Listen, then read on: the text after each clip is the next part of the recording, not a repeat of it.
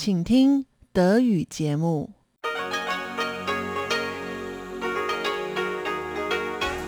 Hier ist Radio Taiwan International. Zum 30-minütigen deutschsprachigen Programm von Radio Taiwan International begrüßt sie Eva Trindl. Folgendes haben wir heute am Donnerstag, dem 9. September 2021 im Programm. Zuerst die Nachrichten des Tages. In Taiwan 3D berichtet Lukas Klepp über Esskulturen. Und in Rund um die Insel erzählt Henning Meyer im Gespräch mit Elon Huang von seinem Masterstudium in Taiwan. Nun zuerst die Nachrichten. Die neuen Konsumgutscheine werden ab dem 8. Oktober ausgegeben. Vier Neuinfektionen im Zusammenhang mit Cluster in New Taipei. Und die zweite Lieferung mit BioNTech-Impfstoff ist heute in Taiwan eingetroffen. Die Meldungen im Einzelnen. Die neuen Konsumgutscheine werden ab dem 8. Oktober ausgegeben werden. Dies kündigte Premierminister Su Chen-chang heute an. Die neuen Konsumgutscheine im Wert von 5000 Taiwan-Dollar, umgerechnet rund 150 Euro, werden sowohl als Papiergutscheine als auch in digitaler Form erhältlich sein. Berechtigte können Papiergutscheine ab dem 25. September über die Webseite des Programms und in den vier großen Convenience Store Ketten vorbestellen. Ab dem 4. Oktober können Papiergutscheine auch über die Website und telefonisch bei der Post bestellt werden. Konsumgutscheine in digitaler Form können ab dem 22. September bestellt und ab dem 8. Oktober verwendet werden. Konsumgutscheine können alle taiwanischen Bürger und Bürgerinnen erhalten, deren Ehepartner ohne taiwanische Staatsbürgerschaft sowie Diplomaten und alle, die eine unbefristete Aufenthaltsgenehmigung für Taiwan besitzen.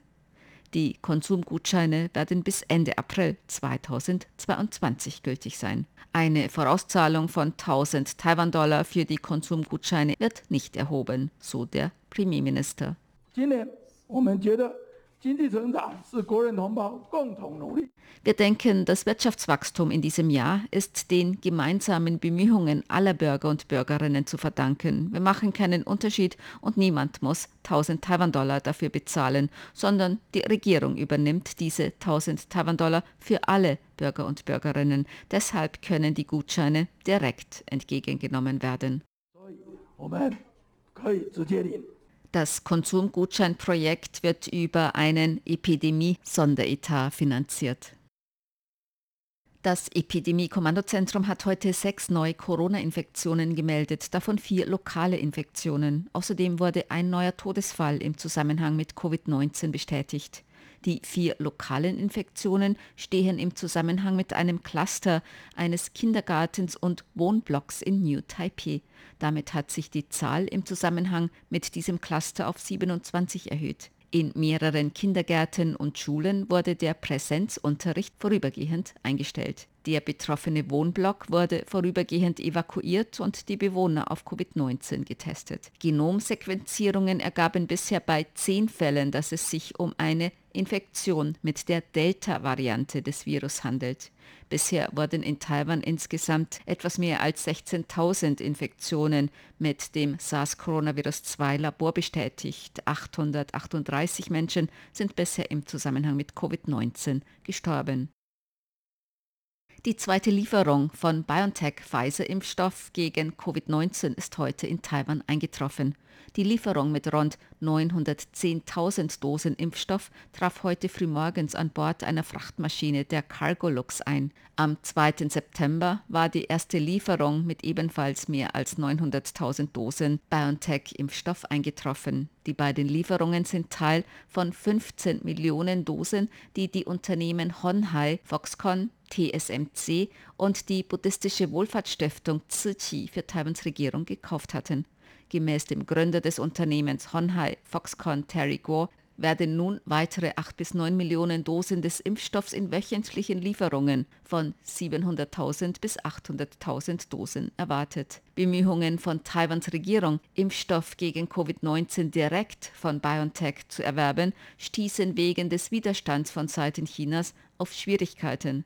Die Impfstoffe von BioNTech werden voraussichtlich später im September zuerst Schülern im Alter von 12 bis 17 Jahren angeboten, gefolgt von jungen Erwachsenen im Alter zwischen 18 und 22 Jahren. Präsidentin Tsai Ing-wen hat heute an der Zeremonie der Indienststellung einer neuen Tatiang-Korvette teilgenommen. Die Präsidentin bezeichnete das Schiff bei der Zeremonie im Marinestützpunkt Suau im nordosttaiwanischen Landkreis Ilan als wichtige Entwicklung im Schiffbauprogramm der Regierung. Die Tatiang ist eine moderne Version der Tojiang-Klasse. Taiwan hat in den vergangenen Jahren die eigene Entwicklung und Herstellung in der Militärindustrie weiter vorangetrieben. Präsidentin Tsai sagte heute, von heute an ist die Tiatiang in den Dienst gestellt. Die Tatian-Korvette ist nicht nur noch schwieriger auszumachen und stabiler in der Navigation, es ist das erste kleine Schiff der Marine mit Luftabwehr. Ich bin überzeugt, dass dieses Schiff die Verteidigungsfähigkeit der Marine weiter stärken wird. Die Tatiang-Korvette durchlief eine neun Monate lange Test- und Trainingsphase. Sie verfügt über hohe Manövrierfähigkeit und moderne Waffensysteme, darunter mit in Taiwan entwickelten Sea-Sword 2 Luftabwehrraketen. Die Slowakei beteiligt sich erstmals an einem internationalen Workshop des globalen Kooperations- und Ausbildungsrahmens, kurz GCTF. Gemäß dem Außenministerium ist dies das erste Mal, dass die Slowakei einen Workshop im Rahmen der Initiative mit ausrichtet. Der internationale Workshop hat die Erholung der Wirtschaft nach der Pandemie und Arbeitsfragen zum Inhalt. Er findet heute und morgen digital statt. Der Workshop wird gemeinsam von Taiwan, Japan, den USA und der Slowakei ausgerichtet. Der globale Kooperations- und Ausbildungsrahmen wurde 2015 von Taiwan und den USA gegründet. Die Initiative dient als Austauschplattform, damit Taiwan seine Expertise mit internationalen Partnern teilen kann. Taifun Chanto wird möglicherweise auf Taiwan treffen. Der Taifun befand sich heute Nachmittag noch rund 9000 Kilometer südöstlich von Taiwans Südspitze entfernt. Er bewegte sich weiter in Richtung West-Nordwest. Gemäß den Vorhersagen des Wetteramts wird der Taifun seine Richtung voraussichtlich ab morgen mehr nach Norden ändern. Es ist möglich, dass der Taifun direkt auf Taiwan trifft. Das Wetteramt wird die weitere Entwicklung genau beobachten. Der weitere Verlauf des Taifuns hängt davon ab, wann sich ein gegenwärtiges Hochdruckgebiet über dem Pazifik abschwächt. Taifun Chantu hat sich mittlerweile zu einem Super-Taifun entwickelt. Die taiwanische Tennisspielerin Xie Su-wei und die Belgierin Elise Mertens haben das Viertelfinale bei den US Open im Damendoppel verloren. Die US-Amerikanerinnen Coco Gauff und Catherine McNally besiegten gestern in New York Xie Wei und Elise Mertens 6 zu 3, 6 zu 7. Xie und Mertens hatten in diesem Jahr im Juli gemeinsam das Damendoppel in Wimbledon gewonnen. Das beste Ergebnis der taiwanischen Tennisspielerin Xie Wei im Damendoppel bei den US Open ist bisher ihr Einzug ins Semifinale mit der Spanierin Annabel Medina Garrigues im Jahr 2012. Zur Börse. Taiwans Börse hat heute leicht höher geschlossen. Der Aktienindex TAIEX stieg um 33 Punkte oder 0,2 Prozent auf 17.304 Punkte. Der Umsatz erreichte 244 Milliarden Taiwan-Dollar, umgerechnet 7,4 Milliarden Euro oder 8,8 Milliarden US-Dollar.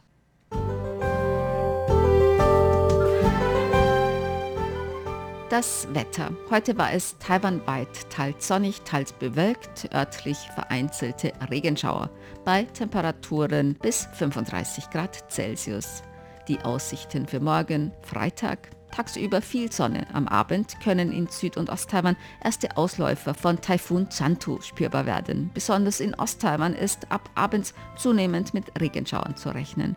Die Temperaturen werden morgen gemäß den Vorhersagen des Wetteramts zwischen 25 und 35 Grad Celsius liegen. Dies waren die Tagesnachrichten am Donnerstag, dem 9. September 2021 von Radio Taiwan International.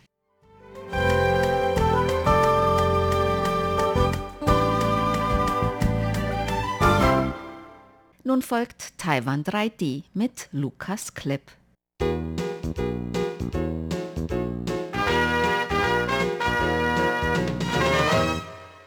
Es ist kein Geheimnis, dass Taiwaner und Chinesen in ihrem Alltag einige seltsame Dinge essen.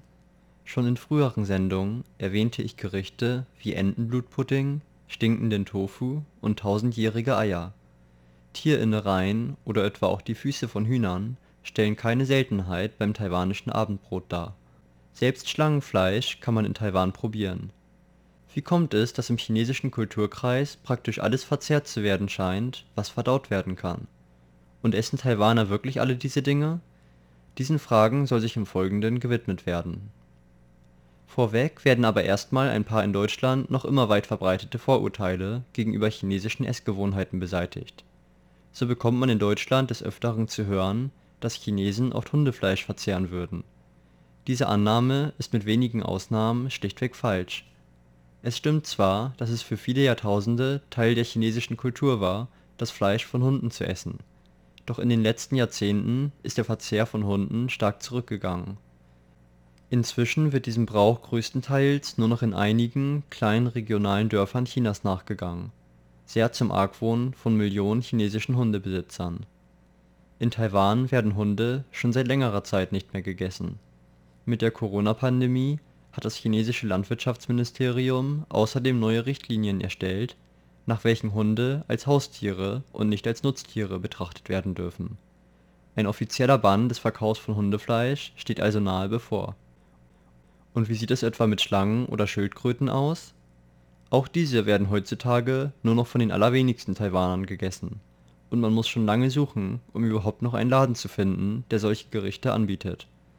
Der Grund für die Existenz solcher spezieller Gerichte liegt in der chinesischen Medizin in unserer globalisierten Gesellschaft ist traditionelle chinesische Medizin schon verbreiteter, als man glauben mag. Akupunktur, die Meditationslehre Qigong, die Massagepraktik Trainer oder Kräutermedizin stehen alle im Zusammenhang mit der Lehre der traditionellen chinesischen Medizin und werden heutzutage nicht nur von Chinesen oder Taiwanern, sondern von Menschen auf der ganzen Welt praktiziert. Doch so viel Gutes an der chinesischen Medizin dran sein mag so beinhaltet sie auch einige inzwischen als veraltet oder sogar wissenschaftlich widerlegte Lehren. Für viele Jahrhunderte glaubten die Chinesen, dass man durch den Verzehr spezieller Tiere den Körper stärken oder Krankheiten heilen könnte. Durch den Einfluss westlicher Medizin und die Widerlegung solcher Glauben durch moderne Wissenschaft glauben inzwischen aber nur noch wenige Menschen an solche Heilkräfte. Und wer will schon gerne eine Schlange mit ihren hunderten kleinen Knochen essen wenn es noch nicht einmal nennenswert gut für den Körper ist. In China wurden in den vergangenen Jahrhunderten und Jahrtausenden allerlei Arten Tierfleisch gegessen. Neben Rindern, Schwein und Hühnern aß man etwa auch Frösche, Kamele, Tauben und natürlich allerlei Meeresfrüchte. Teilweise lag dies darin begründet, dass man im antiken China nicht gerade wählerisch sein durfte mit dem, was auf den Tisch kam, und für jedes Stück Fleisch dankbar war, von welchem Tier es nun auch stammte. Das ist heutzutage zwar nicht mehr der Fall, doch ist der chinesische Kulturkreis so riesig, dass er noch verhältnismäßig wenig von der Globalisierung erfasst wurde. Moderne Wertvorstellungen, wie etwa das Rind, Schwein und Huhn die drei primären Fleischsorten sind, verbreiten sich entsprechend langsamer in China als auf dem Rest der Welt. Zwar erfreuen sich auch in China und Taiwan westliche Gerichte immer mehr Beliebtheit auch vegane Restaurants sind in Taiwan bereits in großer Zahl anzutreffen. Doch Gerichte, die sich über Jahrtausende fest in der Kultur verankert haben, lösen sich nicht einfach plötzlich in Luft auf. Bei stinkendem Tofu oder den tausendjährigen Eiern ist es wiederum einfach eine Geschmackssache. Fermentierte Speisen sind nicht jedermanns Sache und doch existieren sie auf der ganzen Welt. Japan hat sein Natto, Frankreich seinen Käse und Taiwan sein etwas speziell riechendes Tofu so abschreckend der Name auch klingen mag, schmeckt und riecht es meiner Meinung nach aber noch immer besser als deutscher Harzer Käse.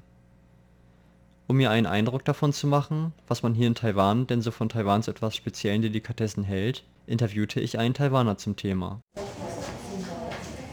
Du isst ja sicherlich auch gern Entenblutpudding oder die sogenannten tausendjährigen Eier, oder? Ja, genau. Die esse ich sehr gern. Gibt es von diesen aus ausländischer Perspektive betrachtet eher ungewöhnlichen Gerichten denn auch welche, die du nicht so gern magst? Stinkendes Tofu oder Tofu im Allgemeinen, denn Tofu schmeckt nach Bohnen und ich mag Bohnen nicht. Ansonsten esse ich aber so ziemlich alles. Oh, okay. Du hast ja sicherlich schon mal davon gehört, dass viele Ausländer einige Dinge, die Taiwaner oder Chinesen essen, recht seltsam finden oder nicht mal als Essen wahrnehmen können. Was ist deine Meinung dazu? Kannst du das nachvollziehen? Die Kultur ist halt eine andere. Deshalb gibt es natürlich auch einige Dinge, die Ausländer seltsam finden. Ich habe zum Beispiel mal gehört, dass einige Menschen in Afrika Heuschrecken essen. Das ist für Taiwaner wiederum unvorstellbar. Aber für die Menschen dort mag das etwas ganz Normales sein. Für uns wiederum ist es halt normal, Entenblutpudding zu essen. Ich denke, dass es deshalb sehr wichtig ist, zu versuchen, Taiwan aus dem Blickwinkel von Ausländern wahrzunehmen. Nur so können wir erkennen, welche Gewohnheiten für uns zwar normal sind, für Menschen aus anderen Ländern aber sehr ungewöhnlich oder sogar abschreckend sein könnten. Und fällt dir irgendeine Ursache dafür ein, warum es in Taiwan normal ist, nicht nur das Fleisch, sondern auch einen Großteil der anderen Körperteile oder Innereien zu essen? Das scheint ja wirklich ein großer Unterschied zu vielen westlichen Ländern zu sein. 我从小常听到我爸妈说吃这个很阴 Also meine Mutter hat mir von klein auf oft gesagt, dass gewisse Teile von Tieren sehr viele Nährstoffe enthalten. Das Motto bei uns lautete 吃什么不什么 oder du bist was du isst. Sie ist davon überzeugt, dass zum Beispiel die Leber eines Menschen stärker wird, wenn er sehr viel Leber isst oder dass wenn man das Herz eines Tieres isst, das eigene Herz stärker wird. Ich denke, es kann gut sein, dass das etwas mit der chinesischen Medizin zu tun hat. Fällt dir sonst noch irgendwelches Essen der taiwanischen Küche ein, auf das Ausländer vielleicht eher verzichten würden? Hm. Ich denke, Hühnerfüße essen Ausländer nicht sehr gern, weil das fast nur Knochen sind. Und vielleicht noch der Steiß des Huhns. Dabei schmeckt er doch echt gut. Gibt es denn auf der anderen Seite auch irgendwelches Essen oder Getränke aus dem Ausland, die du absolut nicht magst? Amerikanisches Rootbier. Das finde ich schrecklich. Ich habe davon mal einen Schluck getrunken und es hat wie Gift geschmeckt. Schnecken würde ich auch niemals probieren wollen. Das finde ich sehr eklig. Seien es Elche, Frösche, Wale oder eben Schlangen. In allerlei Ländern auf der ganzen Welt landen verschiedenste Tiere auf dem Speisetisch die man in anderen Teilen der Welt partout nicht essen wollen würde. Dabei ist natürlich nicht zu verallgemeinern. Obwohl die taiwanische Küche unter anderem für ihre verschiedensten Meeresfrüchtegerichte bekannt ist, gibt es nicht wenige Taiwaner, die absolut keinen Fisch mögen und lieber bei Hühnchen und Schweinefleisch bleiben. Was als seltsam betrachtet wird, ist dabei stark von der aktuellen Ära abhängig. Denn größtenteils wird etwas erst als seltsam betrachtet, weil die Menschen irgendwann in der Vergangenheit aufgehört haben, es zu essen und es ihnen von Generation zu Generation immer fremder wurde. Ein Beispiel dafür ist Blutwurst. Blutwurst wird auch heutzutage noch von vielen Deutschen und anderen Europäern regelmäßig verzehrt. In den USA oder Kanada hingegen, deren Einwohner geschichtlich bedingt aus Europa stammen, findet man nie Blutwurst auf dem Tisch. Auch die meisten Asiaten scheinen dieser europäischen Delikatesse nicht viel abgewinnen zu können. Also wer weiß, es mag geschehen, dass es irgendwann zu einem weltweiten Boom von Haustierschweinchen kommt und als Ergebnis in einigen hundert Jahren der Verzehr von Schweinefleisch als genauso abwegig betrachtet wird wie der Verzehr von Hundefleisch.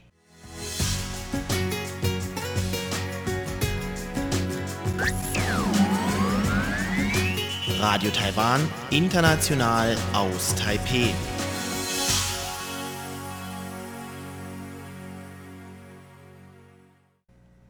Geht es weiter mit Rund um die Insel mit Elon Huang. Rund um die Insel. Herzlich willkommen, liebe Hörerinnen und Hörer, zu der heutigen Ausgabe von Rund um die Insel. Am Mikrofon begrüßt Sie Ilon Huang. Meinen heutigen Gesprächspartner kennen die meisten unserer Zuhörer wahrscheinlich. Henning Meyer, unser ehemaliger Praktikant. Henning hat jetzt seine Masterarbeit hier an der Zhengda-Universität in Taipei beendet und geht nach Deutschland zurück. Und das haben wir zum Anlass genommen, uns noch einmal zu unterhalten. Was war eigentlich das Thema deiner Arbeit? Das Thema der Masterarbeit war, unter welchen Umständen führt ökonomische Interdependenz zu politischer Integration. Und das, wenn ich ein bisschen ausholen darf, also in der, es gibt die Theorie in der Politikwissenschaft, dass Länder, die ökonomisch interdependent sind, also die viel Handel betreiben, dass die politisch äh, sich integrieren, wie zum Beispiel in der EU mit Deutschland, Frankreich, so ging das ja los. Und der Theorie zufolge müsste das eigentlich auch mit Taiwan und China passieren, aber es passiert ja nicht. Okay. Das war so das Thema. Äh, Wieso das in, in der EU geklappt hat, aber nicht zum Beispiel bei Taiwan und China. Mhm. Und bist du auf dieses Thema gekommen, nachdem du nach Taiwan gekommen bist? Oder hattest du diese Idee schon vorher? Oder beziehungsweise, ja, fragen wir erstmal andersrum, wie bist du auf die Idee gekommen, nach Taiwan zu kommen, um das zu studieren? Äh, genau, äh, also auf Taiwan bin ich gekommen, weil in meinem Bachelorstudium in Köln habe ich Politik studiert, hatte ich einen Kurs über Demokratisierung und da war Taiwan natürlich ein gutes Beispiel. Taiwan hat ja eine äh, bemerkenswerte Demokratisierung hinter sich. Und so bin ich dann auf Taiwan gekommen. Dann habe ich meine Bachelorarbeit über Taiwan und China geschrieben. Und das hat mich dann schon immer interessiert, dass Taiwan und China eben enge Wirtschaftsbeziehungen haben, aber politisch eben nicht so gute Beziehungen haben. Ja. Ja, genau, das war dann der Grund. Ah, ja, genau, und dann mein äh, Bachelorbetreuer, äh, Dr. Hermann Halbeisen, der hat mir dann von der Gender erzählt, dass es hier englische Masterprogramme gibt. Und so bin ich dann nach Taiwan gekommen. Das heißt, stand dann auch dieses Thema für diese Masterarbeit dann schon fest, bevor du dich für Taiwan beworben hast? Nee, das stand noch nicht fest. Da bin ich dann äh, hier in Taiwan auch nochmal drauf gekommen, weil ich dann, dann auch einen Kurs zu, zu Wirtschaft äh, hatte und internationalen Beziehungen. Okay. Und dann habe ich mich da eingelesen. Da musste man auch ein, ein Proposal, äh, so hieß das, äh, konzipieren, in dem man dann eben äh, diese Idee für die Masterarbeit vorgestellt hat. Und da, so hat sich das dann entwickelt. Dann habe ich einen Professor gefunden, der hat dann auch, also der, das Feld heißt politische Ökonomie, der ist da der Experte für und da hat das dann ganz gut gepasst und dann hat er zugesagt, mein Betreuer zu werden. Okay. Und aber bevor du jetzt nach Taiwan gekommen bist, was musstest du eigentlich machen, um dich hier zu bewerben oder damit du hier studieren darfst? Man muss schon einiges vorbereiten. Man braucht zwei Empfehlungsschreiben von, von Professoren aus Deutschland. Man muss eine Autobiografie schreiben, ein, zwei Seiten. Ein Motivationsschreiben, ein, zwei Seiten. Ein Englischzertifikat, also das die Englischsprachkenntnisse äh, beweist, musste man vorlegen. Da gibt es ja auch viele IELTS und, und äh, TOEFL, da- das ist eigentlich alles in Ordnung. Das war's, glaube ich, ja. Also, Also- man braucht da schon ein bisschen, bisschen Vorlauf. Ja.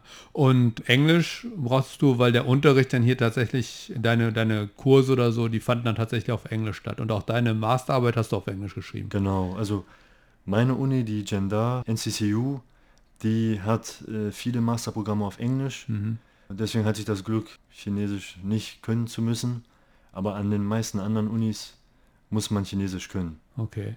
Und war das eben auch ein Grund, warum du dich dann für Zhengda entschieden hast? Oder gab es noch andere Gründe, die für Zhengda gesprochen haben? Äh, das war der Hauptgrund. Also Gender, wie ich das so mitbekommen habe, will sich von den anderen Unis auch abgrenzen mit diesen eng englischen Programmen.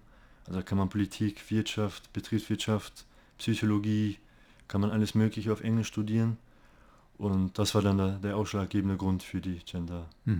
Und wie lief dann der Unterricht hier ab? Oder beziehungsweise wie lief dann dein Studium hier ab?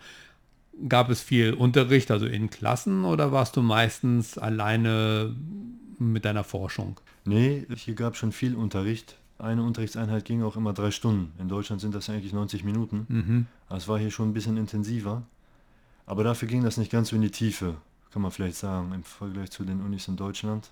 Ja, und auch relativ viele Kurse.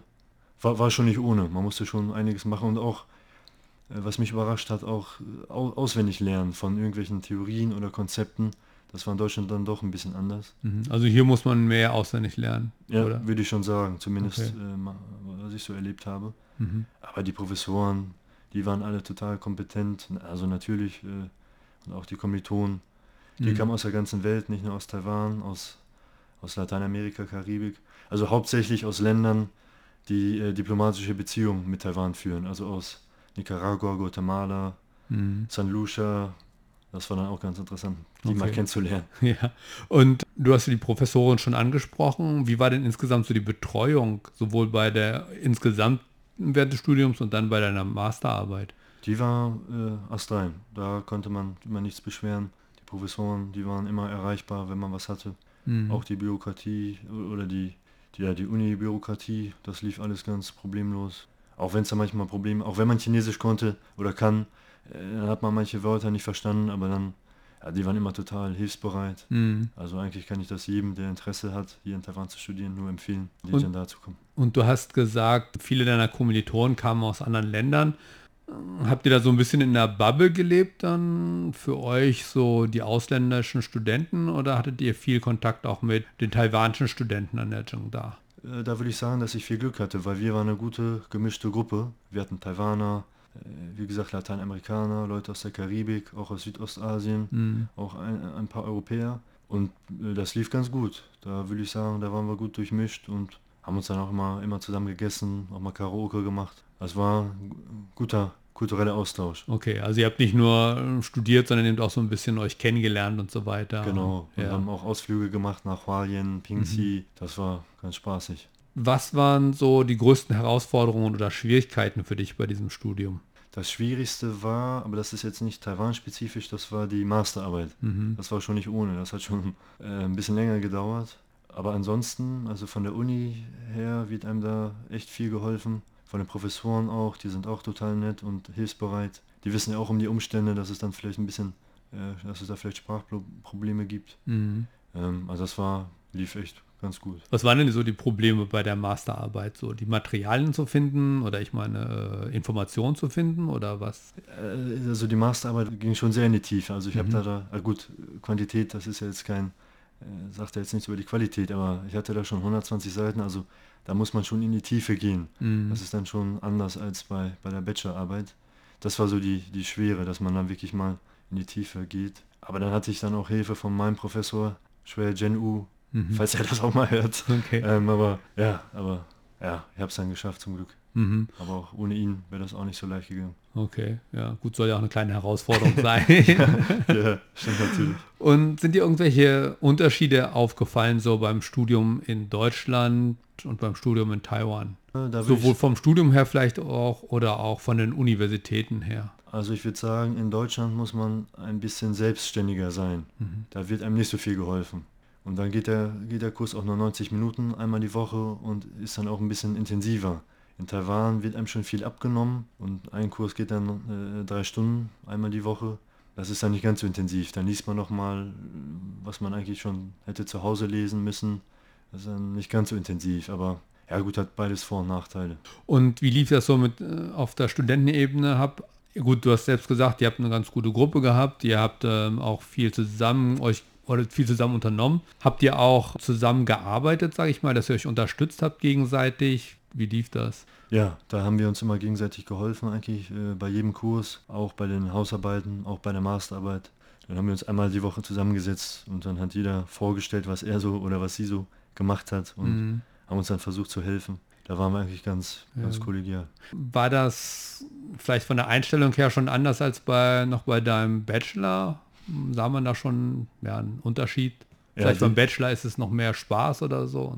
Ja, definitiv im Bachelor, so war das jedenfalls bei mir, äh, da war man eigentlich ein Einzelgänger und hat jeder für sich äh, gekämpft oder, oder gearbeitet. Aber jetzt hier im Master, vielleicht auch, weil wir eben so eine bunte Truppe waren, Mhm. äh, waren wir da äh, ja, alle in einem Boot und haben uns da alle geholfen. Das ja, ist ja auch angenehmer so. Aber gut, im Masterstudium hier, da waren wir auch nur 20 Leute. In, in Okay. Deutschland sind das ja immer so ziemlich, sind das ja Massenstudiengänge. Äh, Studiengänge. Vielleicht liegt das auch daran.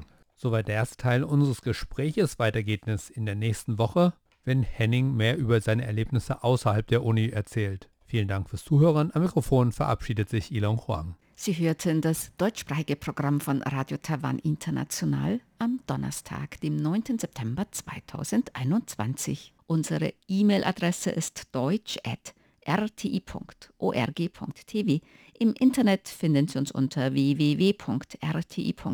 www.rti.org.tv, dann auf Deutsch. Dort finden Sie auch Nachrichten, weitere Beiträge und die Links zu unserer Facebook-Seite und zu unserem YouTube-Kanal. Über Kurzwelle senden wir täglich von 19 bis 19.30 Uhr UTC auf der Frequenz 5900 kHz. Das, liebe Hörerinnen und Hörer, was für heute in deutscher Sprache von Radio Taiwan International. Wir bedanken uns bei Ihnen ganz herzlich fürs Zuhören. Am Mikrofon war Eva Trindl.